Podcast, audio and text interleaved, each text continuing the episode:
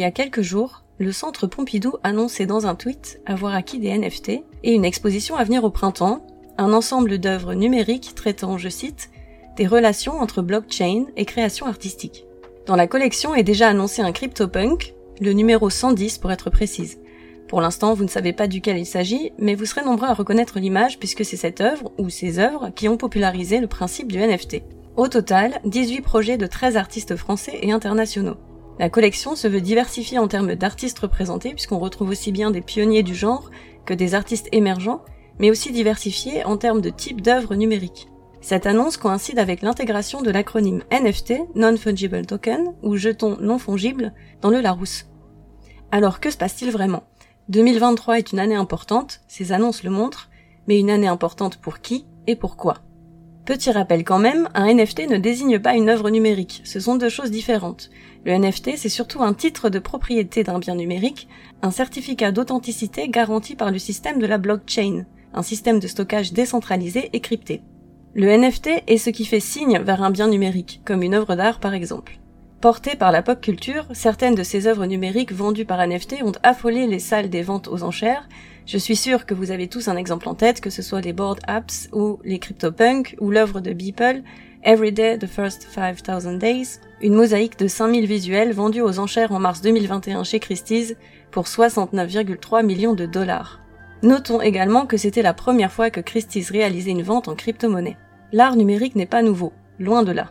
Il apparaît dans les années 60, se poursuit dans les années 80 avec les formes algorithmiques de l'art fractal par exemple. En gros, l'art numérique est aussi vieux que les ordinateurs. Alors pourquoi voit-on les NFT comme une révolution ou une rupture, tantôt comme le signe avant-coureur de la mort de l'art, tantôt comme un bouleversement total de la création artistique telle qu'on la connaissait, tantôt comme un asservissement au capital, tantôt comme une libération de carcans trop anciens. En tout cas, le vrai bouleversement avec les NFT ne concerne a priori pas les modes de création en soi, mais bien la question de la propriété d'une œuvre numérique. Rien que ça, ça pose déjà question. Pourquoi posséder ou collectionner des objets numériques?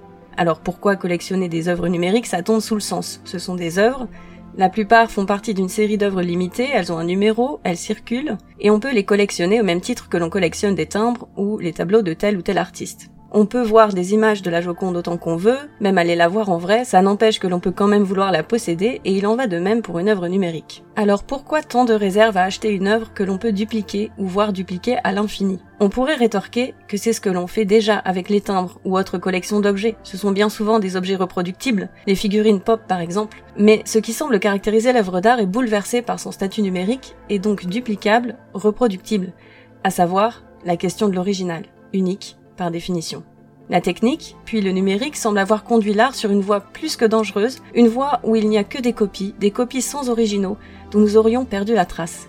Walter Benjamin décrit de manière fascinante ce processus de dissolution de ce qu'il appelle l'aura de l'œuvre d'art, dissolution actée par la photographie et le cinéma selon lui. L'œuvre, à l'époque de la reproductibilité technique, semble perdre son aura. Or, nous voici en 2023, 88 ans après la parution de l'ouvrage de Benjamin, et beaucoup de ces analyses sonnent comme des paroles prophétiques. Le réel semble même avoir dépassé ces paroles, puisqu'il ne s'agit plus d'une simple reproduction, mais de reproduction à l'infini.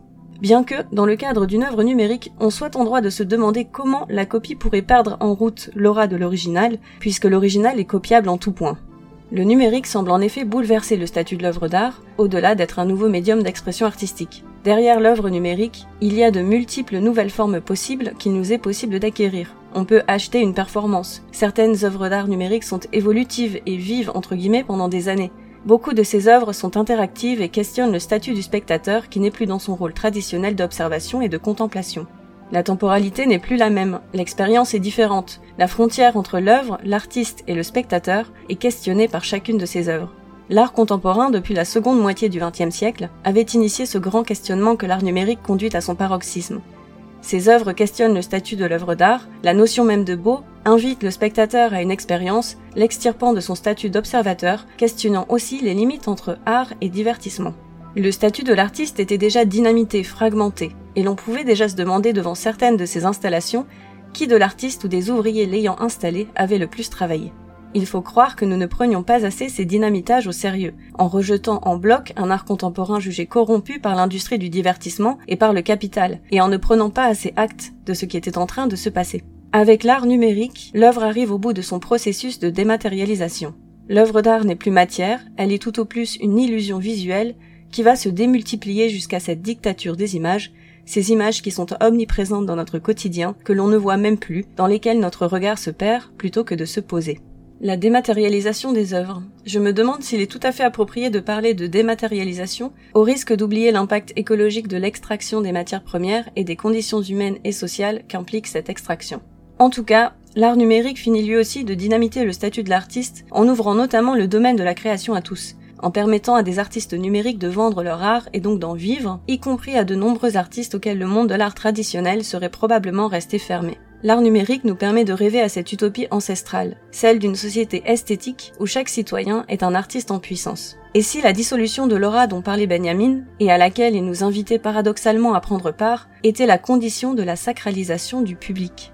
C'est en tout cas la très belle lecture de Benjamin que fait Vincenzo Souza, enseignant-chercheur en sociologie à l'université Paul Valéry de Montpellier, dans le podcast de France Culture intitulé L'émergence de la culture numérique transforme le public en œuvre d'art. L'art numérique apporte surtout, avec les NFT, un questionnement autour de la notion de propriété. On découvre en réalité que les œuvres d'art numérique sont des œuvres d'art comme les autres. Et l'amateur d'art numérique désire maintenant, c'est ça qui est fondamentalement nouveau, pouvoir acheter, collectionner ou revendre les œuvres qu'il affectionne. Et enfin, et c'est peut-être un des facteurs de la sidération que ressentent peut-être certains d'entre vous face à l'art numérique et au NFT, l'art semble être potentiellement partout, à la portée de tout le monde, tant du côté de la création que du côté de la réception.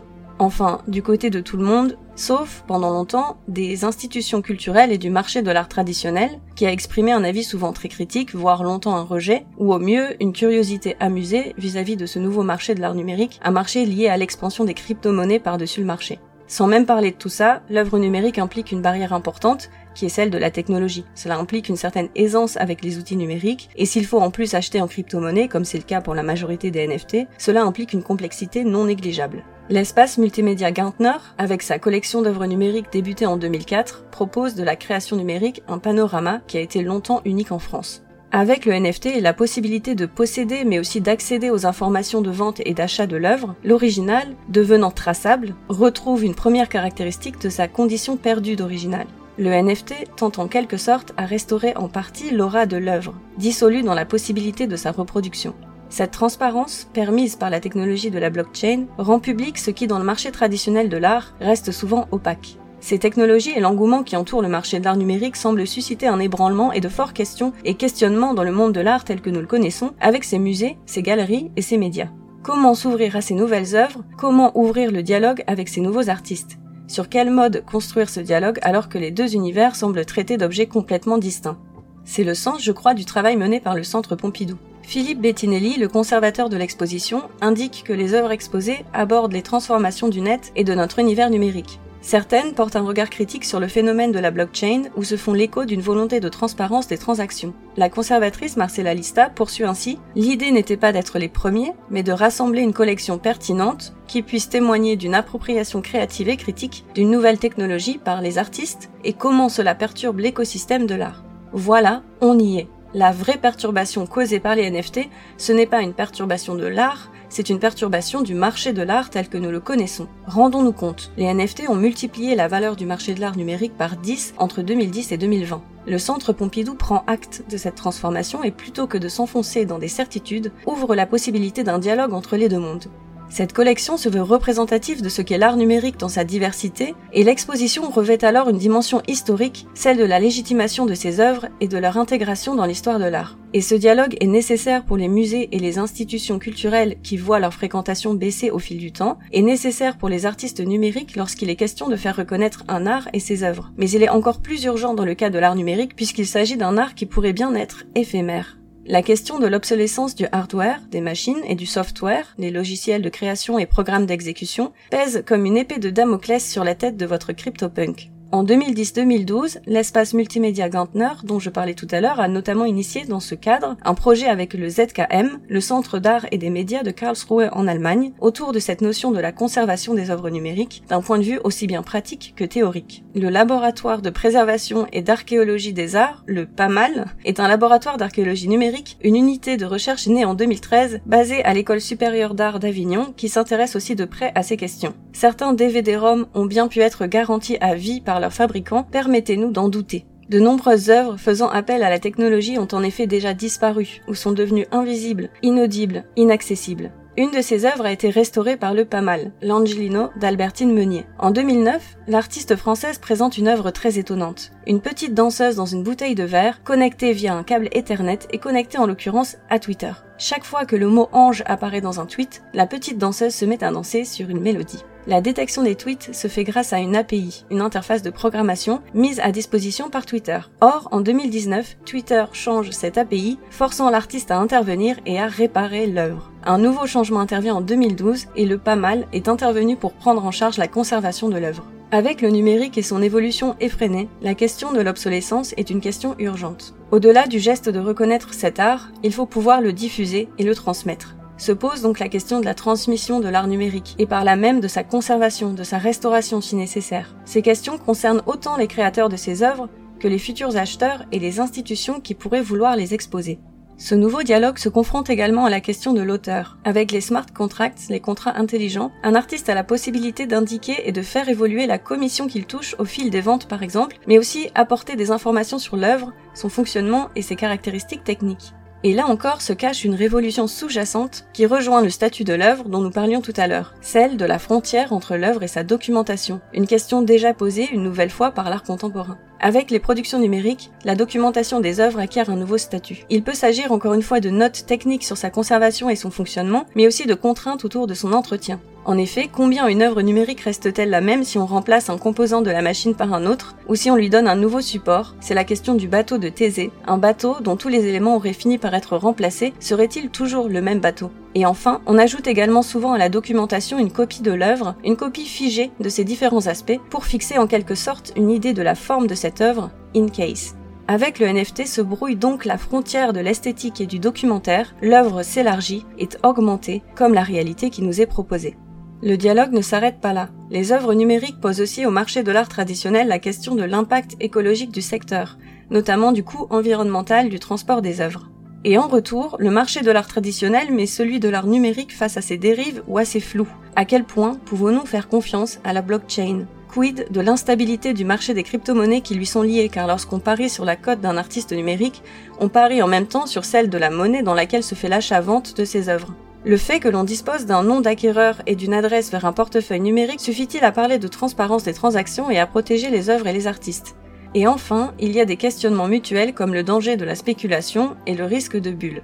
Le monde de l'art numérique nous montre aussi la voie en matière de création, qu'elle soit numérique ou pas, en produisant des œuvres collectives et collaboratives, en établissant des dialogues entre différents domaines. Les NFT ont permis notamment un rapprochement inédit entre le monde de l'art et celui de la mode ou des jeux vidéo, et en mettant à profit tous les avantages de la dématérialisation pour faire porter à l'art et à son marché une dimension engagée, notamment dans les problématiques environnementales. Le projet Being Hope, un projet artistique collaboratif unique réunissant 28 artistes turcs et plus de 10 000 œuvres numériques, permet d'attirer l'attention en Turquie car le pays est le deuxième producteur de miel au monde et aussi à l'échelle internationale sur la question de la préservation des abeilles. La vente des œuvres permet de financer des projets et des initiatives allant dans ce sens. Plutôt que de laisser se développer un monde parallèle qui, sans encadrement et sans une gestion rationnelle, risque bien de tomber dans l'écueil que l'on craint, le spectre d'un asservissement de l'art au capital, ce que ces technologies nous enjoignent à faire, c'est à dynamiser le marché de l'art dans son ensemble, à créer des ponts, à réfléchir à la pédagogie dont il faut faire preuve pour démocratiser ces technologies, à la façon dont le monde de l'art communique avec le public et inclut ce dernier dans l'échange. Le marché de l'art numérique a également relevé le défi de ne pas tomber dans les écueils qu'il reproche au monde de l'art traditionnel. Il faudra savoir rassurer l'acheteur, sécuriser le créateur et le collectionneur. L'art numérique n'est pas plus la mort de l'art que la photographie ne fut celle de la peinture, et un grand nombre d'œuvres que nous appelons numériques sont en réalité des œuvres hybrides, une œuvre numérique et son format physique, son installation. Cette même hybridation se retrouve au niveau du marché de l'art, et met au défi sa capacité d'adaptabilité et d'ouverture à la nouveauté. Dans toutes ces questions se niche le danger d'une rupture entre les mondes, qui ne serait bénéfique ni à l'un ni à l'autre. Mais ces nouvelles questions constituent avant tout une réelle opportunité d'apprendre les uns des autres et d'écrire une histoire de l'art qui nous soit commune.